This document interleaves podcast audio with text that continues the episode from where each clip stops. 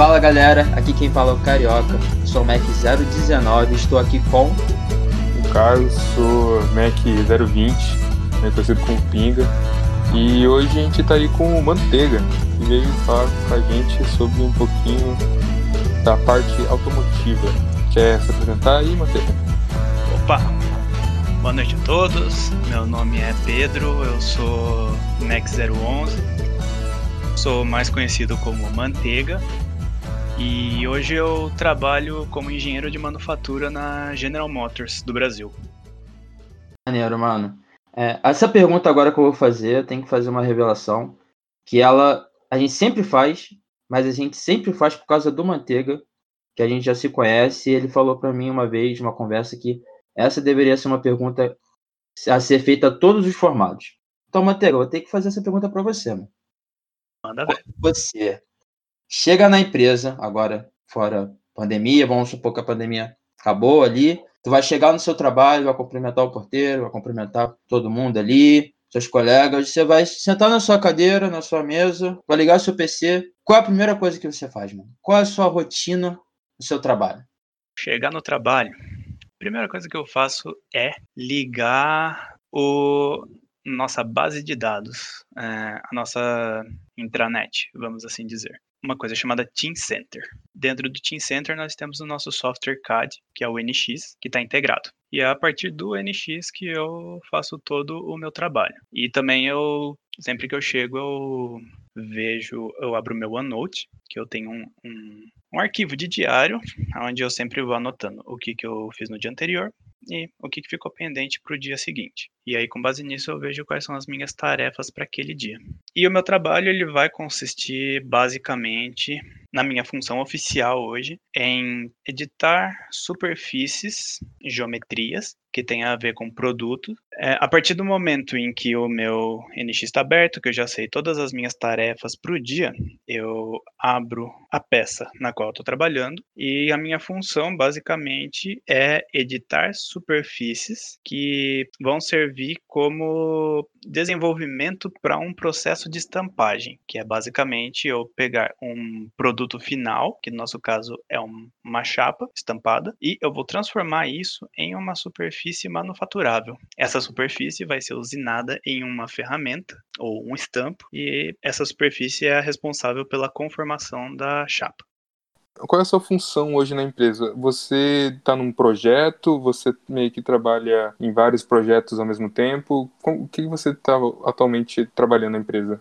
Para explicar isso, eu vou explicar um pouco de como funciona o, o desenvolvimento de, de um programa dentro de uma montadora, ok? Funciona assim: cada carro que você vê na rua, um dia foi um programa. E um programa consiste em vários projetos, que aqui nós vamos chamar de peças. Cada uma dessas peças é realmente uma peça do carro. Eu costumo trabalhar em uma peça única em que a empresa é, define, por exemplo, seu carro tem várias peças estampadas, tem mais de mil peças estampadas. Algumas peças estruturais vão para fornecedor externo, algumas peças estruturais muito específicas ficam para os próprios funcionários da empresa desenvolverem, e no nosso caso, as peças externas são desenvolvidas por nós. Então, a engenharia de produto manda um desenho de uma peça, por exemplo, um cofre ou mais conhecido como capô. Esse cofre ele vem para a gente como um produto final, como aquilo que você vê no seu carro. Aí, supondo que eu esteja trabalhando nesse cofre,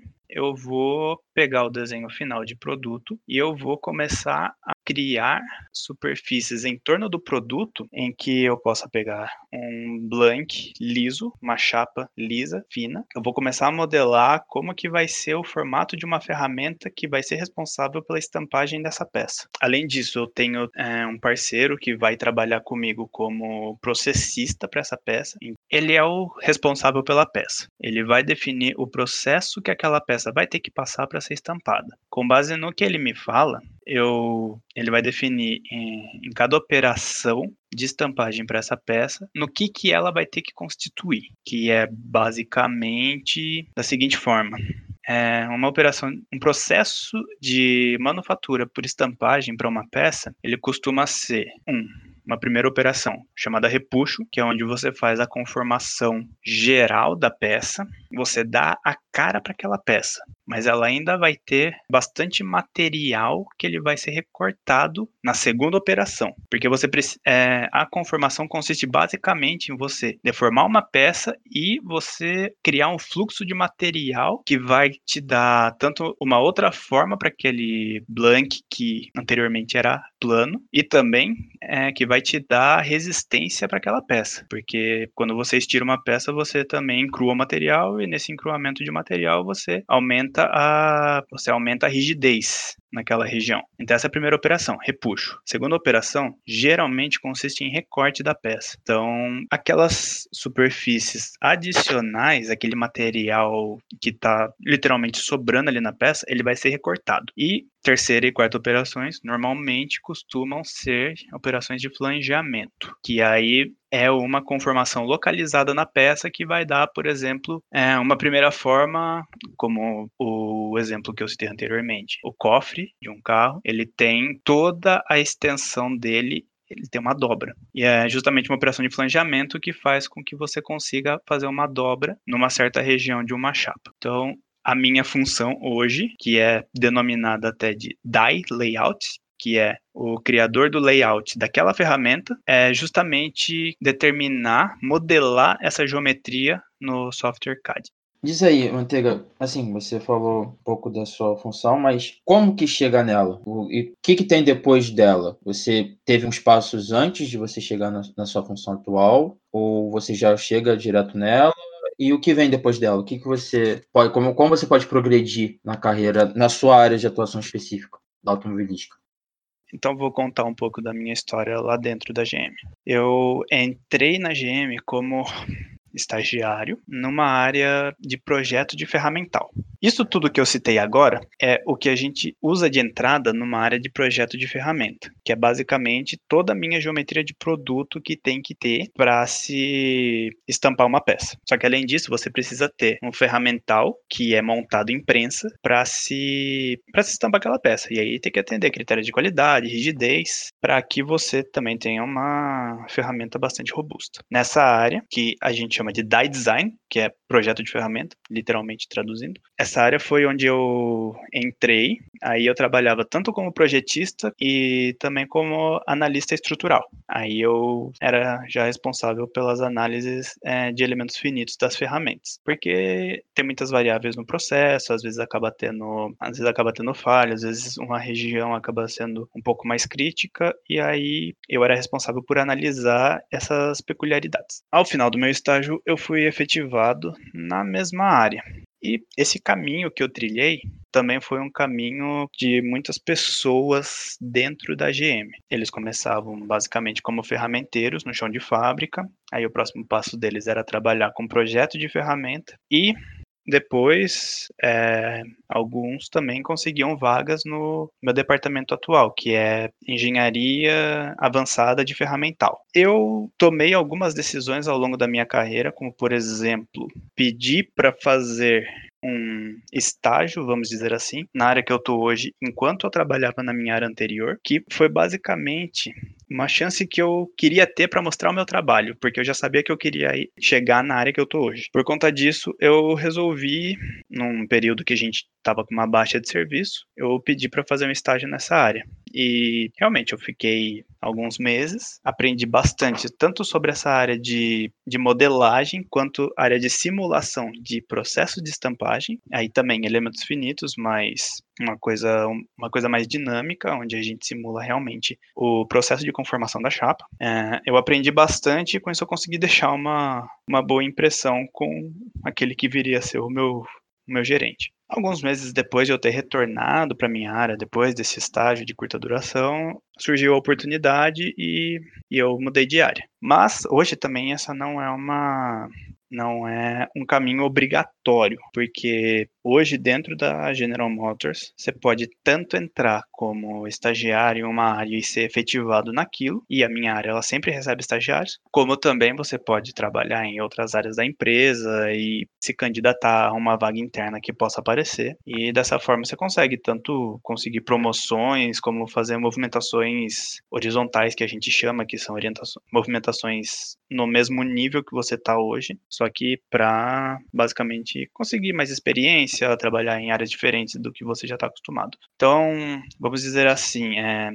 respondendo a sua pergunta, Carioca. Teve esse caminho que eu tive, que eu trilhei, que foi realmente uma coisa mais natural, de primeiro trabalhar em projeto e depois se trabalhar nessa área de, da layout, mas isso não corta a possibilidade de alguém trabalhar em outra área e se candidatar a uma vaga para minha área, ou entrar como estagiário e ser efetivado também, que é algo que, que já aconteceu, vem acontecendo há alguns anos. Há uns dois, três anos pelo menos, de é, estarmos conseguindo efetivar os estagiários dentro da nossa área. Então, Manteiga, é, você disse um pouco aí que você trabalhou em várias áreas, várias áreas não, um, pelo menos duas áreas aí na General Motors. Tem alguma habilidade que você adquiriu apenas quando você já estava no trabalho? Uma coisa que você não conhecia é, praticamente nada na faculdade e você adquiriu totalmente no trabalho? Olha, Pinga, área de conformação, área de ferramentaria é algo que a gente estuda muito pouco durante a, a graduação e que é um mundo completamente novo e muito, muito amplo. Eu não imaginava que a conformação acontecesse desse jeito, que fosse uma área tão grande dentro das empresas. E justamente por essa minha falta de noção, e que não é só minha, é uma coisa que realmente a gente se vê muito pouco no ensino do Brasil, nós realmente não, não conhecemos isso e a gente não entende que existe uma área que vai só fazer projeto de ferramenta, que o projeto de ferramenta e construção são coisas totalmente peculiares porque, por exemplo, a construção de um ferramental de estampagem só acontece uma vez. E é justamente uma ferramenta que é construída só uma vez, vai ser usada para produzir um milhão de peças. É, mas aquela ferramenta realmente ela só vai ser construída uma vez. Então, eu não tinha noção disso, eu não tinha noção de como que uma ferramenta saía do zero. E hoje eu sei que, por exemplo, de um projeto de ferramenta, a gente vai fundir aquela ferramenta, depois vai ter que usinar aquela ferramenta, vai ter que botar ela embaixo de prensa, vai botar chapa ali, vai bater e vai ver como que sai a primeira peça e aí você vai começar a corrigir o ferramental. Isso eu só tô falando de parte técnica. Também não não sabia que existia simulação de ferramental, de simulação de estampagem de peças e isso hoje baliza praticamente todo o desenvolvimento, porque como o poder computacional está muito maior do que era antigamente, você consegue diminuir o ciclo de vida de um programa, você consegue diminuir o tempo total entre a empresa falar queremos construir um carro novo e você dar início à produção em série desse novo carro essa é uma das etapas que a gente ganha muito tempo. Eu acho que também é uma coisa que a gente não dá muita atenção na graduação e que é muito útil depois é a gestão do projeto e todas aquelas variáveis que estão envolvidas junto com isso. Porque compreender o fluxo de informações, é, as pessoas envolvidas, os recursos que estão envolvidos, para que você consiga tocar um projeto, uma peça, isso é algo que eu não fazia a mínima ideia de que existia durante a graduação E realmente é só depois que você está em contato direto com isso que você entende. E também essa isso faz muita falta, essa falta de conhecimento pra gente como estudante. Ela meio que acaba até fechando a porta porque a gente não entende do que se trata aquela área e às vezes é uma área que acaba gerando desinteresse no aluno e que é, é um mundo tão vasto, não é simplesmente você fazer um cálculo de dobra de uma cantoneira, você acaba não entendendo e não indo para aquela área. E isso gera um déficit profissional no Brasil. E justamente é, falta profissional para trabalhar nessa área. Então, talvez se o ensino fosse um pouco mais. mostrasse um pouco mais de como funciona isso, talvez a gente consiga suprir um pouco a demanda por profissionais nessa área. E essas coisas, basicamente, eu só fui aprender depois de trabalhar. E é da hora você falar isso, porque realmente, né? Se você se tem uma área que a gente pensa que, pô, que a pessoa pode até sentir desanimada, achar que não vai conseguir entrar, mas é uma área que você tem um déficit porque você não tem um incentivo e a pessoa nem sabe que aquilo existe. Muito legal o que você falou. Mas uma coisa que você falou que me chamou a atenção agora foi que você, você disse quando a gente pensa na área automobilística, a gente pensa muito na, na parte técnica, né? Mas pelo que você falou, também tem o gerenciamento do projeto. Então você sente que, que mesmo você trabalhando numa parte bem técnica, bem, bem ali na parte de produção mesmo de projeto, esse gerenciamento de projeto, de essa parte de administração é, é importante, é, é, bem relevante mesmo. Quão, relevante você acha que é para sua área? Olha, falar que administração é uma área uh, não importante para qualquer negócio que você for tocar, não, ela não procede, porque para tudo você vai ter que saber um pouco de administração para você fazer um trabalho minimamente bem feito. É, é, muito importante você entender como que funciona fluxo de informação, principalmente em um lugar tão complexo como uma, uma montadora, e você entender que você vai ter que trabalhar com pessoas, que você vai ter que gerenciar, não gerenciar, mas pelo menos é, eu, por exemplo, que tra trabalho numa área puramente técnica, eu não preciso gerenciar prazo, eu não preciso gerenciar recursos, mas eu preciso entender pelo menos como que eles funcionam para eu saber quais são os meus limites. Não adianta nada você querer trabalhar sem saber qual é o seu prazo, por exemplo. E entender que se você tem um prazo de três meses para desenvolver uma peça, se você chegar na metade do caminho e você não tiver pelo menos 50% do projeto feito, você tem que entender que você vai precisar negociar alguma coisa ali. Se entregar antes do prazo, ótimo. Se conseguir correr atrás do prejuízo, ótimo. Mas o melhor é você conseguir conversar, você entender, pelo menos conseguir conversar com seu chefe para renegociar um prazo, e aí você entender qual que é o quais são as consequências disso isso, se existe uma, uma certa folga nos prazos que eles negociaram antes de passar para a gente. Então, tudo isso leva em consideração. Relacionamento também é algo muito importante. Você tem que saber como conversar com as pessoas. Não adianta você simplesmente achar que você vai ficar o dia inteiro ali com o fone de ouvido trabalhando quietinho no seu canto, porque comunicação é sempre muito importante. Os trabalhos eles nunca são 100% individuais. Como eu disse, eu trabalho com desenvolvimento de geometria em CAD, mas ao mesmo tempo eu preciso de input de informações do processista e o que eu gero, ele vai servir como input para quem faz a simulação da minha peça e depois vai servir como um pacote de engenharia completo para que a ferramentaria construa esse meu ferramental. Então, a parte de pessoas aí é muito importante e você entender quais são as suas competências, os tais, você entender quais são os seus soft skills, que está em moda hoje, né? Falar de hard skill e soft skill. É sempre bom você entender é, quais são as suas limitações, o que, que você precisa desenvolver. Enfim, toda essa parte de relacionamento de pessoas também é muito importante. Isso é uma parte da administração. Então, vamos dizer assim, fazendo um apanhado geral, é importante você saber administração, apesar de você não ser exatamente um administrador, porque isso vai estar no seu dia a dia. É, então. Muita gente aí na faculdade não, não liga muito não pra aula de gestão e administração.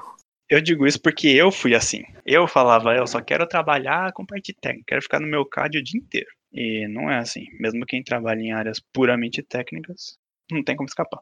É, então, você falou então que você achava que ia trabalhar com CAD o tempo inteiro e tudo mais. Essa área que você está trabalhando hoje, era uma área que você já pensava em trabalhar antes? Tipo, na, na, durante a faculdade, era uma área que você já desejava ou você acabou fazendo o estágio, gostou e ficou? Era uma coisa que você já tinha pensado?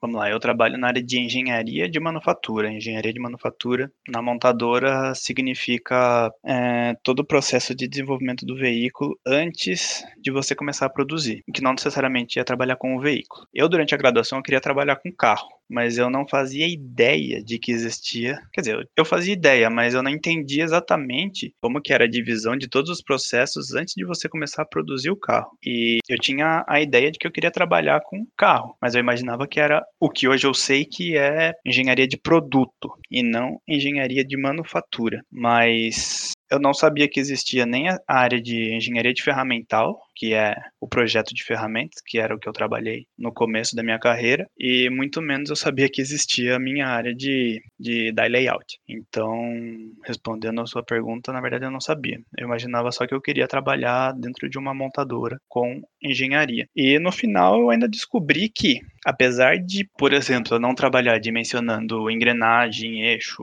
trabalhando com suspensão, testando, ainda assim é uma coisa que você consegue ver muito bem o seu trabalho quando você vê os carros na rua, principalmente porque a minha área ela acaba sendo responsável pela qualidade superficial do carro. E também isso não exclui todo aquele conhecimento técnico que a gente adquiriu durante a graduação das disciplinas básicas mesmo, de, no meu caso, principalmente ciências dos materiais e é, mecânica dos sólidos, porque eu precisei entender, precisava entender muita resistência dos materiais para trabalhar na área de projeto e para minha área que hoje é basicamente conformação, eu tenho que entender muito bem como funciona o comportamento do material durante esses processos. Então, pegando um gancho para uma pergunta que ainda não apareceu, eu uso vários conceitos que vieram da minha graduação. E é realmente muito legal você perceber que tudo aquilo não foi em vão.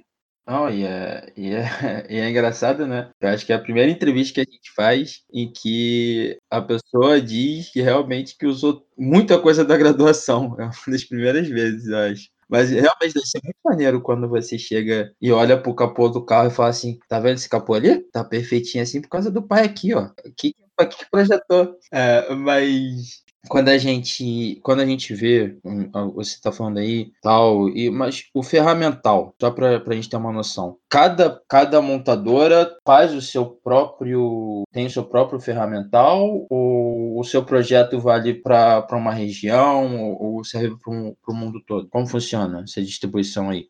Olha, carioca, imagina assim, um ferramental de estampagem, uma ferramenta para produzir, por exemplo, o capô do carro, você precisa de uma família de, no caso da GM, quatro ferramentas. Imagina que uma ferramenta é um monstro de ferro fundido que tem o tamanho de um quarto, basicamente. Mais ou menos 4 metros e meio por 2 metros. E o ferramental, como ele basicamente estampa a peça e dá a característica de uma peça, ele é específico para cada montadora e para cada carro por exemplo, os carros da GM. Vamos lá, lançou o novo Onix no ano passado o novo Onix, ele teve que, ele precisou de uma renovação total em todas as peças e por conta disso, todas as peças precisaram de um ferramental novo. E mais, como a plataforma do carro mudou, que é basicamente todo o chassi do carro mudou, todas as ferramentas de peças internas também foram, não posso nem dizer que foram refeitas, elas foram feitas do zero mesmo. E como todo o design do carro, ele tá basicamente atrelado às peças estampadas, você não é, é, impossível você ter o mesmo ferramental para mais de um tipo de carro. No máximo, para casos de picape que tem a mesma cara que um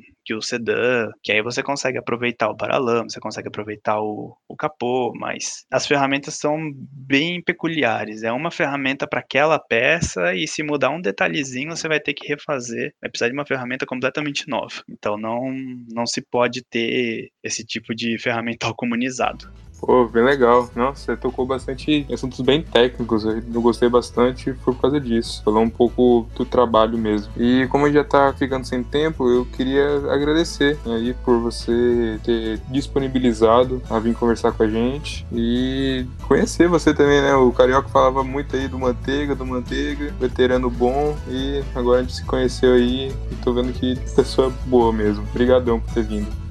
Opa, eu é que agradeço a oportunidade de falar aqui um pouquinho da, da minha profissão. Sim, Manteiga. Obrigadão mesmo. Automobilística é uma área muito vasta e ter uma pessoa que, que possa dar, falar um pouco sobre a área específica, até pra gente ter uma noção do, do que tá rolando, o que rola dentro da, da automobilística é muito bom, porque como você disse, as pessoas entram e nem sabem o que, que é, acham que tudo é engenharia de produto, quando na verdade tem um mundo. Tem um mundo aí para você atuar. Muito obrigado, Manteiga, de verdade. Que agradeço o convite.